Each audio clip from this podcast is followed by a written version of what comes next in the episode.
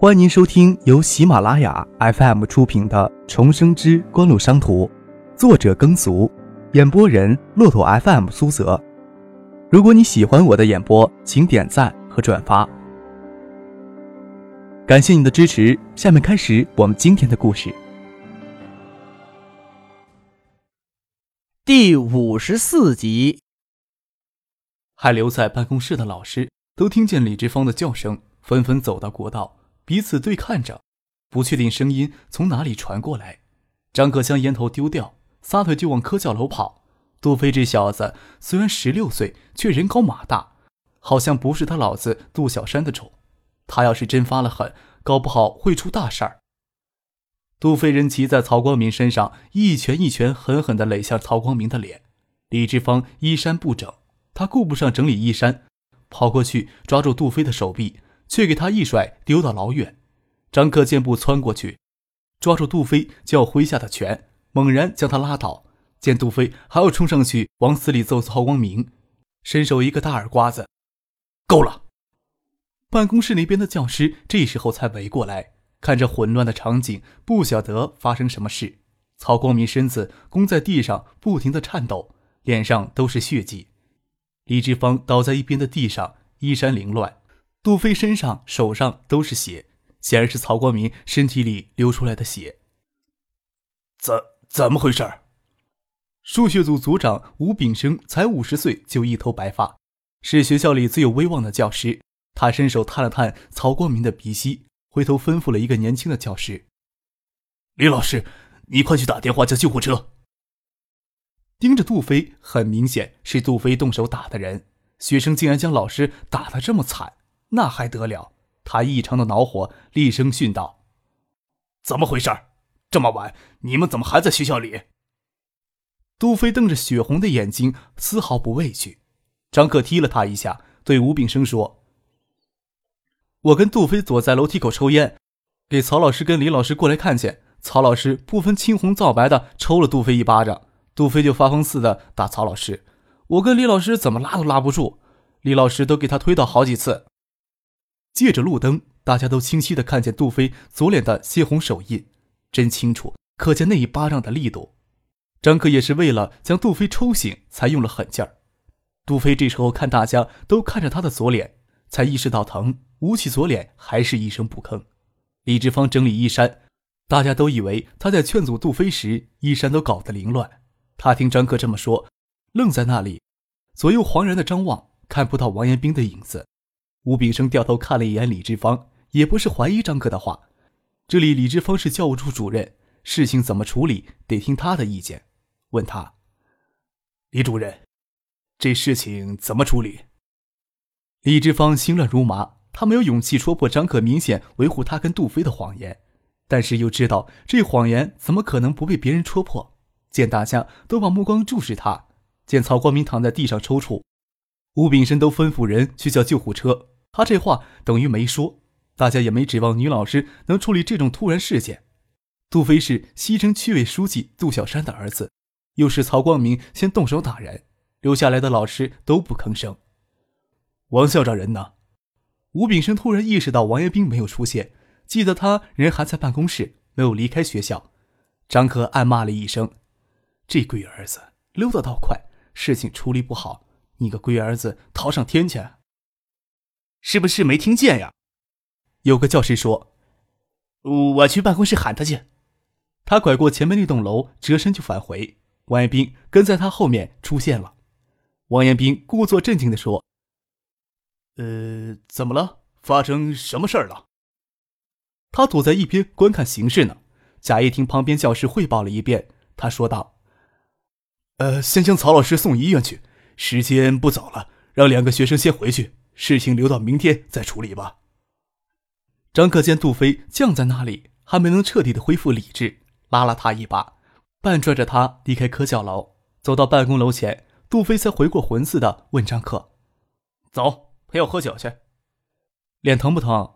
张克见他点头，知道疼你还不清醒一点，赶紧联系你老子。曹光明不死也得丢半条命，你以为陪你喝酒就没事了？你下手怎么这么狠呀？张克没理他，委屈着要说什么。让他去将身上的血迹洗掉一些，然后到校门外的报亭来。不敢确定能立即联系上杜小山。张克只记得杜飞家里的电话，不过西城区委书记的电话可以打幺幺四查询。杜飞的妈妈在家。张克问了杜小山的大哥大手机号，无法接通。打到西城区委总机根本不能帮你传话。等到杜飞出来，才打通杜小山秘书的电话。杜小山赶来时，脸色铁青，嘴唇咬得发白，黑瘦的脸绷得紧紧的。他接到电话时，西城区常委成员正召开会议，讨论最近热议的话题——调整城建规划的思路。虽然在民间有较多赞同的声音，但不符合普通官员政府对城市建设的认识，在市里争议很大。虽然未必认同许洪博文章提出的观点，但是城南区已经有所动作，西城区也不能视若无睹。城南区政府并没有坚决的反对原有的城建规划思路，但是在实际行动中却拥护许洪博提出来的塑造海州特色的思路。星光造纸厂老厂改建餐饮休闲广场与四凤桥周边环境整治起来，成为当前比较热门的一个话题，并预计取得良好的经济效果。老厂改制。厂房出租每年将获得租金三百多万，繁荣城南区的餐饮业，促进就业，还将取得良好的社会效果。四凤桥环境整治，兴建市民休息绿地，新增市民饮食休闲场所，大概是城南区政府今年最出彩的一项政绩。还顺带将星光造纸厂近一年来闹的是非遮掩过去。杜小山这时候当然能知道许洪博文章里的思路，实际上是唐学谦与周富明的思路。没必要急着反对原来的城建规划思路，但是学城南区的做法，在实际行动中策应下唐学谦与周富明，才是两边都不得罪的上上之策。今天下午组区委会议开了半天的会，还没有讨论出来个所以然来。过了下班时间，会议还像一滩死水在那里拖着。杜小山接到张克的电话，知道儿子杜飞出了事，当即终止可能会拖很久的会议，带着秘书就往一中赶。在杜小山赶往一中的途中。张克在电话将事情的经过大概跟他讲了一遍。杜小山在海州不算背景深厚，但是他坐在西城区委书记的位置，自然有他的过人之处。事情如何能解决好，关键还要看杜小山的手腕。张可自然不会隐瞒什么细节，当然要将自己说成碰巧遇上这事儿。救护车已经将曹光明接走，杜小山直接让秘书去医院，要他尽一切手段不让曹光明发生意外。曹光明要是死翘翘。杜小山能耐再大，也不可能将事情全兜下来。还有一点，就是不能让外人接触曹光明。抢救归抢救，但也不能让曹光明醒过来胡说八道。身为一中政教处主任的曹光明，属于市教育局行政编制，是副科级国家干部，不是毫无能耐的平民百姓。给学生打得这么惨，难道市教育局的官僚就没有兔死狐悲的感觉？市教育局就没有一点脾气？事情闹出来。身为西城区区委书记的杜小山一样无法收拾，所以要先控制局势。杜飞这时候才知道后怕，脑子有些混乱。张克还以为杜小山会下车后给杜飞一脚，没想到杜小山只打开车门，很沉默的眼神让他跟杜飞先上车再说。车子拐到巷子口，停在路灯照不见的黑暗中。杜小山让司机去学校找王延兵跟李志芳，他来时没有换车。说不定学校有老师认得他的车，会给别人太多联想的空间。只要将曹光明控制起来，将王彦斌与李志芳两个当事人换过来商议对策，才是最稳妥的办法。司机走后，杜小山掏出烟来抽，沉默了很久，才将烟盒递到张克面前：“你抽不抽？”张克尴尬的摇了摇头：“没事儿，你小子不简单，不要在叔叔面前藏着掖着了。”男人抽烟很正常的。杜小山的眼睛很亮，要不是张克冷静处置，这事儿不晓得会闹成什么样子。张克笑了笑，伸手接过一支烟，杜飞闷声也接过烟来。杜小山出奇的没有阻止，只是叹气：“唉，你就不能给你老子省点心？”杜飞闷着不说话。张克倒觉得奇怪，要是以前自己闯这么大祸，早不知道给爸爸要训成什么样子了。杜小山也不是那种纵容子女的人，不然杜飞早就养成那种飞扬跋扈的性格了。三个人在狭窄的车厢里抽着烟，也没人将车窗提起来，也不说话。能看见雪花落在车顶上的声音。打开顶灯，簌簌的听见采取的声音，接着微弱的光线，看见三个人影往这边走来。王彦兵与李志芳钻进车里来，司机站在外面。您正在收听的是由喜马拉雅 FM 出品的《重生之官路商途》。王彦斌神色还算正常，李志芳却不敢抬头看人。哪怕张可与杜飞都是他的学生，杜书记，给你添麻烦了。王彦斌的声音很干涩。杜小山没有应他的话，只是不停的抽烟。张克晓得他是等医院那边的情况，再决定如何善后。王彦兵对张克说：“张秘书长将电话打到学校里来了。”张克拍拍脑袋，答应赶回家吃饭。这时候都快八点钟了，爸妈一定急死了，能打电话到学校来找自己。那是打电话给婉晴才知道自己的行踪。杜小山沉默着将大哥大递给张克，张克下车没有避开别人，直接给家里挂了电话，是妈妈接的电话。你个死小子，答应回来吃饭，怎么刚从省城回来就到学校去了？唐静都等你半天了，大家这会儿都没有吃饭，就等你一个人。家里还有谁？张克问道。你怎么跟杜飞在一块呢？爸爸张之行的声音出现在电话里。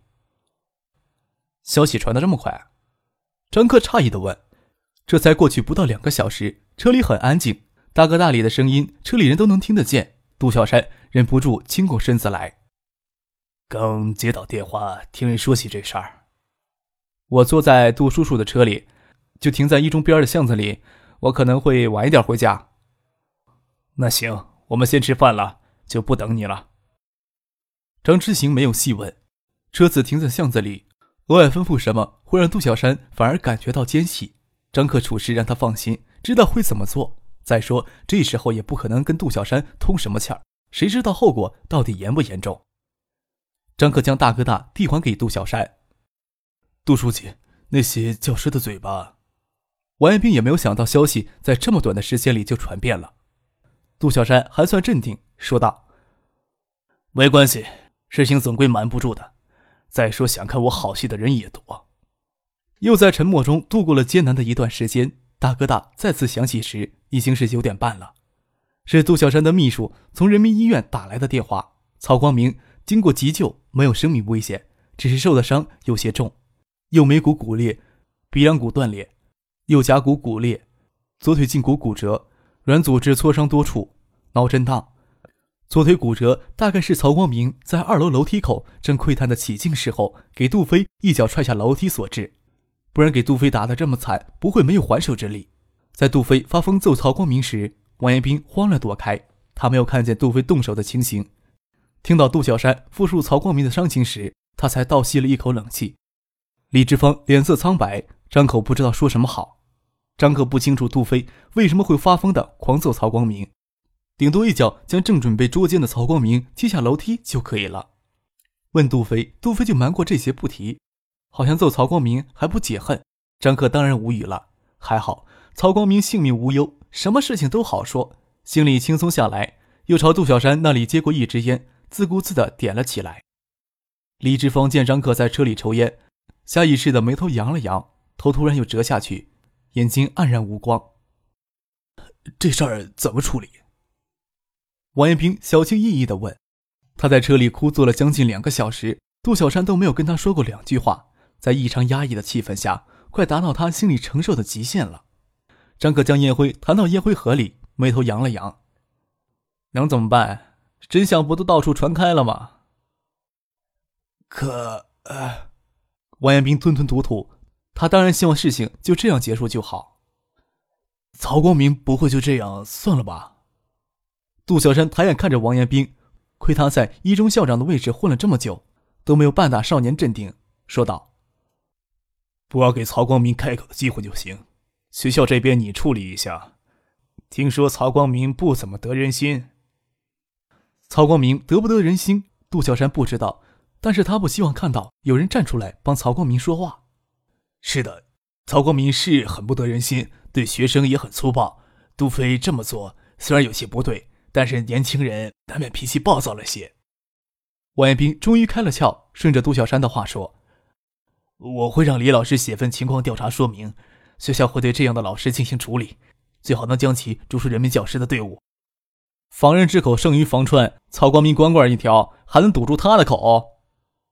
张可暗骂了一声：“真蠢！要不是杜飞真懒得管这事儿，看到王彦斌的嘴脸，感觉吃了只苍蝇。倒是李志芳全在那里，楚楚可怜。”对车厢里正进行的阴谋诡计，又有些于心不忍。张克对王彦斌说：“王校长，司机在外面等了两个小时了，你是不是让他进来躲一躲呀？”王彦斌愣了愣，见杜小山的眉头扬了扬，忍着没说话，灰溜溜的推下车门。司机进来，脸冻得铁青，外套都给雪捂湿了。领导的秘密向来不瞒司机秘书，何况曹光明没有性命之忧，接下来的阴谋也谈不上什么惊世骇俗。让司机留在车里暖和暖和也无所谓。张可抬头看了杜小山一眼，他瞥眼看着李志芳，有些话似乎堵在嘴里，很难出口。张克拍了拍额头，对李志芳说：“李老师，我知道我在你的眼里从来都不是什么好学生，但是有些话你这时候要听我的。曹光明现在的样子，也是他不怀好心在前，怨不了杜飞下手狠，算他罪有应得。你也不想身败名裂，家破人散。”就只能让事情这样过去，这样对杜飞也好。张克停了停，说道：“要不你先回家想想去。”李志芳宛若木偶一样下了车，王彦兵在车外敲了敲窗。杜小山厌烦的挥了挥手，让他跟李志芳先走。车里只剩下四个人。张可见杜小山也松了一口气的样子，指着杜飞左脸颊的手指印说：“疼吧？我下手重了些。你这混账小子，下手是要人命！”他值得你这样，杜小山瞪眼看着杜飞。你还不是那样？杜飞降声说，还以为杜小山会赏杜飞一巴掌，没想到杜小山听到这话，闷声坐在那里，也没有很生气的样子。张克嘿嘿一笑，心想：莫非杜小山遗传给杜飞痴恋熟女的传统？杜小山挠了挠头，对张克说：“这事情还要市教育局保持沉默才行。”我跟市教育局那班人不是很熟，唐市长之前做过副市长，主管过教育。事情不大，只要让曹光明闭口就可以。只要曹光明不闹腾，教育局的那些头头脑脑也会站出来针对杜小山吗？仅仅是打招呼，杜小山的面子足够了，哪里需要唐学谦出面？要封住曹光明的口，直接给他一个位置，那是再适合不过的。唐学谦不仅与教育局的头头脑脑熟，唐学谦还可以直接过问教育局人事调整。当然，杜小山能直接决定西城区的教育行政编制，但是区属于教育局才正科级，要给曹光明安慰，总不能让他直接去做西城区教育局局长的位置。当然，就算到了西城区教育局当一名副局长，级别还是副科，绝对比一中的政教处主任吃香，想必曹光明也不会拒绝。只是这种调整太着痕迹了，还是市属中学里的调整不引人注意。张可拿着杜小山的大哥大给家里挂电话，是爸爸接的。大概在等这边的电话，张克将实情告诉之后，将大哥大递给杜小山。这种事还是由杜小山亲自提起的好，反正人在车里，电话里的声音大家都听得到。杜小山提出希望教育局领导能出面安慰一下曹光明的情绪，但是教育局那边的情绪还需要唐学谦亲自安抚。张志行就说了句：“我知道了。”就挂掉了电话。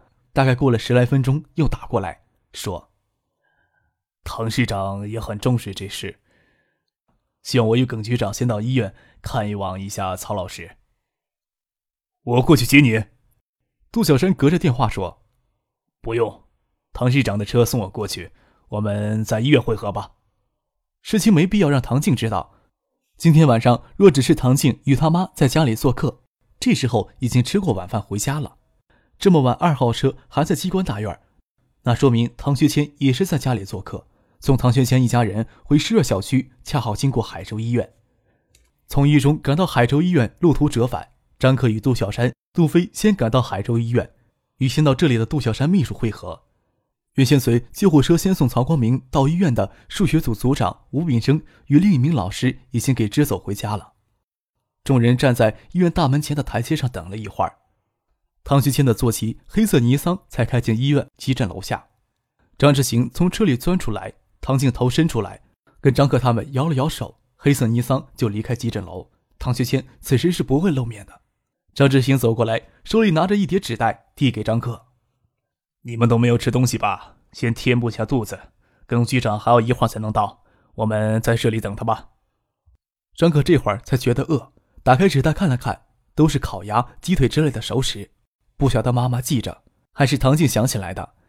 张克将纸袋先递给杜小山，加上司机五人，转眼间就将一袋子熟食分食干净，意犹未尽，但总算填了填肚子。一直等到市教育局局长耿建忠过来，大家才走进急诊室病房。听众朋友，您刚刚收听到的是由喜马拉雅 FM 出品的《重生之官路商途》，作者耕俗，演播人骆驼 FM 苏泽。更多精彩有声书，尽在喜马拉雅 FM。